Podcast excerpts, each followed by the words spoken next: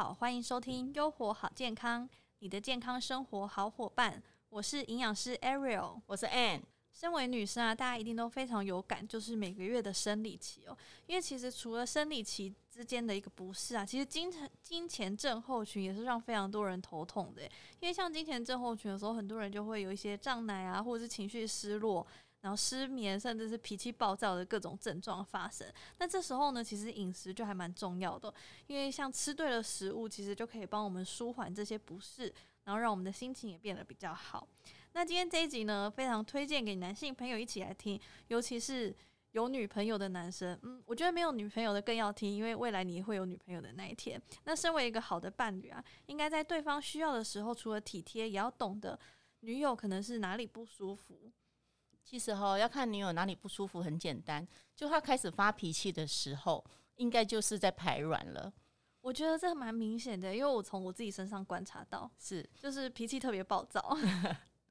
其实啊，因为我其实没有经痛过，但是呢，我除了经痛没有以外呢，像我们刚刚讲的那个金钱症候群啊、PMS 啊，其实它的症状上百种，所以我相信哦，随便讲几个，你一定会中。好，那像刚刚 Ariel 提到，就是说。啊，可能胸部会胀痛，好，那因为它跟黄体素啦，哈，跟这个女性荷尔蒙有关系。好，那再来就是呃，可能很多女孩子她可能在经前，她可能就会有水肿，好，所以体重可能增加个两三公斤，这个起伏是有的。好，那所以呢，我们等一下会来聊一下，就是说到底要吃哪些食物可以减缓好这些不舒服的症状。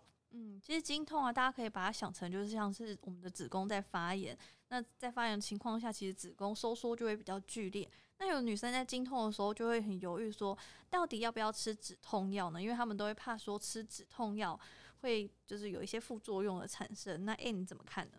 嗯，应该是说哈，我们人体的这个肝跟肾啊，其实功能蛮强的。你不会因为偶尔吃一些止痛药，就造成肝肾的多大的负担。好，那一般功能只要正常，其实它在几个小时之内是会排掉的。那我这边也要提醒，就是说，其实止痛药不是不能吃，而是要吃对时间。如果你今天呃经痛一开始，好开始不舒服，没有很痛的时候，你就吃止痛药，那时候的效果是最好的。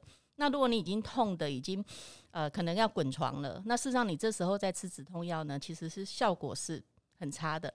好，所以说我会建议，如果真的月经来不舒服，其实适度的吃一点止痛药是没有关系的。嗯，我的看法跟 a n 是一致的，因为其实像我们身体里面的肝肾，它都是有一定的代谢功能，所以基本上，除非你一天可能吃过量了，或者是你一个月使用的天，就是吃止痛药的天数非常的长，你才要来担心。那像基本的使用情况下，其实大家可以不用太担心，而且记得就是在开始隐隐作痛的那一刻的时候呢，就要赶快吞一颗止痛药，要不然痛起来的时候，你会发现，即便吃了止痛药，你都没有办法很快的得到缓解哦。那这边也来跟大家聊一下，其实我们的月经，大家有呃以前生理课应该都有上过吧？我们月经其实它分成四个阶段，就是我们的经期，然后滤泡期、排卵期跟黄体期。其实，在每一个时期的时候，身体的状态好像不太一样诶。然后需要的营养素也不太一样，对不对？嗯，首先呢，我要先呃先提醒一下听众朋友，我就说，其实不要忽略的经痛。其实经痛有两个原因哦，两个因素造成经痛，一个是原发性，一个是续发性。续发性呢，它就是跟这个疾病有关系。也就是说，如果你今天的这个经痛呢，呃，事实上它不是病理造成的，不是因为骨盆腔发炎啊、子宫肌瘤啦、息肉啊等等，这是经由医师诊断之后，如果你是原发性的，那我们当然就是靠一呃一般的饮食或者是生活形态来改善它。那但是如果是续发性的，是病理因素，呃，我建议就是说你要先去看医生，然后把身体调理好之后，你才可以单纯的用饮食哦来控制它。没错。那我们就回归到比较单纯的，就是假如你是属于原发性的经痛的话呢，我们到底在饮食上要怎么补充？因为其实像月经期的时候，就是我们血流最多的时候，这时候呢会失去比较多的铁质，所以这时候我们可以多吃一些补铁的食物，像是一些黑芝麻、海带啊、葡萄之类的。那接下来呢，月经结束之后，就是我们所谓的滤泡期，这时候其实是非常多女生。就是把它当做一个减肥黄金期的时候，因为这时候呢，我们的代谢很快，那这时候就是尽量我们可以吃清淡一点，不要让自己身体摄取过多的热量，然后也多摄取一些蔬菜水果，让我们的消化道蠕动可以变得比较好。那在排卵期过后呢，这时候食欲会变得比较好，但我们可能还是要稍微控制一下。那这时候呢，体温也都会比较偏高，那我们就可以多吃像桂圆啊、红糖这类的食物。那黄体期的话，大家可以做笔记。因为黄体期间呢，会大量分泌，这时候就是我们最容易暴躁的时候，那身体情况可能也会比较差，就可以多补充一些即将要流失的铁质。那假如比较容易水肿的呢，我们就可以多吃一些帮助利尿的食物，像是一些红豆水啊，或者是什么丝瓜、冬瓜之类的。好，那我这边我来补充一下，就是说，诶，我不晓得听众朋友有没有听过。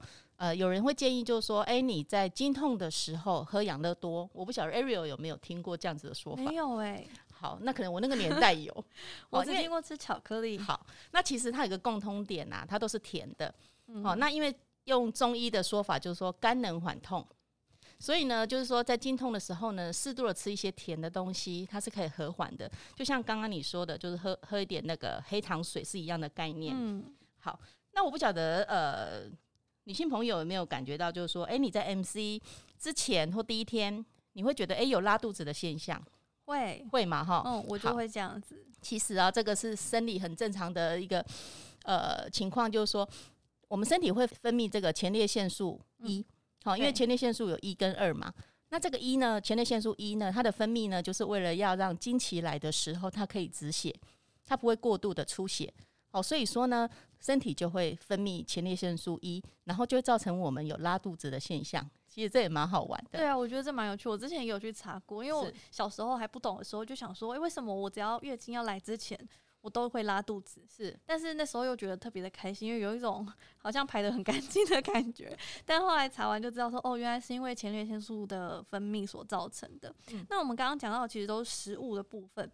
那在营养素补充的话，这边也提供给一些大家一些建议。好了，因为像经期前啊，其实我非常推荐大家可以补充一些钙质跟维生素 E，因为像钙质其实对我们女生其实都蛮好，而且可以帮助我们稳定神经。那经期中的话呢，其实我们可以多吃一些维生素 B 群哦，因为像其实维生素 B one 啊、B 六，它都可以帮助我们舒缓我们的经痛。那甚至还有像鱼油里面还有 Omega 三，像有的人经期的时候他会有头痛的症状，其实像鱼油有研究指出说它可以帮忙的舒缓。那铁质就更是重要，我们刚刚食物里面也有提到。那除了铁以外呢，我们也可以多吃一些维生素 C 的食物或者是营养品，因为这样也可以帮助我们铁质的吸收，这是透过营养补充的。那接下来呢，来解决一下一些大家常见的迷思。好了，像我们刚刚有问到说，刚刚 A 问到说喝多多，那更多人其实是会吃巧克力的，那真的有帮助吗？其实我不太建议吃巧克力，因为巧克力它有咖啡因。它是属于比较刺激性的食物，所以如果说真的想要减缓经痛的话，我倒认为，呃，听众朋友可以补充刚刚那个 omega 六的不饱和脂肪酸，像月见草油啦、琉璃聚油啦、红花籽油啦，这些都是一个非常好的油脂哦，它可以帮助我们的荷尔蒙的代谢的正常。所以，我我觉得，呃，女性朋友也可以在呃平常的时期，哈，她可以多吃这类的营养补充品。也蛮适合的。那还有就是，因为我们刚刚有提到，就是说经期来的时候啊，或者前它会有水肿。那除了就是不要吃太咸以外呢，我认为可以多喝一些红豆水，是红豆水哦，不是红豆哦。如果你吃了红豆汤哦，你不仅吃了糖，你也把对对对，你把淀粉吃进去了，所以一定要吃红豆水，好吗？嗯，其实我觉得在。其实我觉得，不管在经期前还是什么阶段啊，其实我们就是一直要保持一个，就是避免高糖、高盐、高油炸。尤其在经期中的时候啊，因为我就说了，有的人经前症候群就把它想成是用有点像身体的发炎，那你又吃这些高糖、高盐、高油炸的情况呢，其实会加剧这个我们的不适感。所以还是希望大家的饮食上可以尽量清淡一点。那另外第二个名词来问一下，就是洗热水澡会增加月经流量吗？其实不会啦，它只是促进你的血液循环呐。那我觉得，反而洗热水澡或者适时的喝一些热水呢，可以帮助我们体内的一些杂质哦，把它呃跟经那个经血呢一起把它呃排出来。我觉得也是蛮好的。嗯，好，以上就是两个小迷思帮大家回答。那假如大家还有任何关于金钱的迷思啊，其实都可以就是留言给我们，之后也可以再帮大家整理回答。那希望本集的内容呢，能让广大的男性对于生理期有稍微认知，还有女孩子呢，也更懂得在这个生理期的时候，好好的呵护自己，做好我们身体的调理，优活好健康。我们下次见，拜拜，拜拜。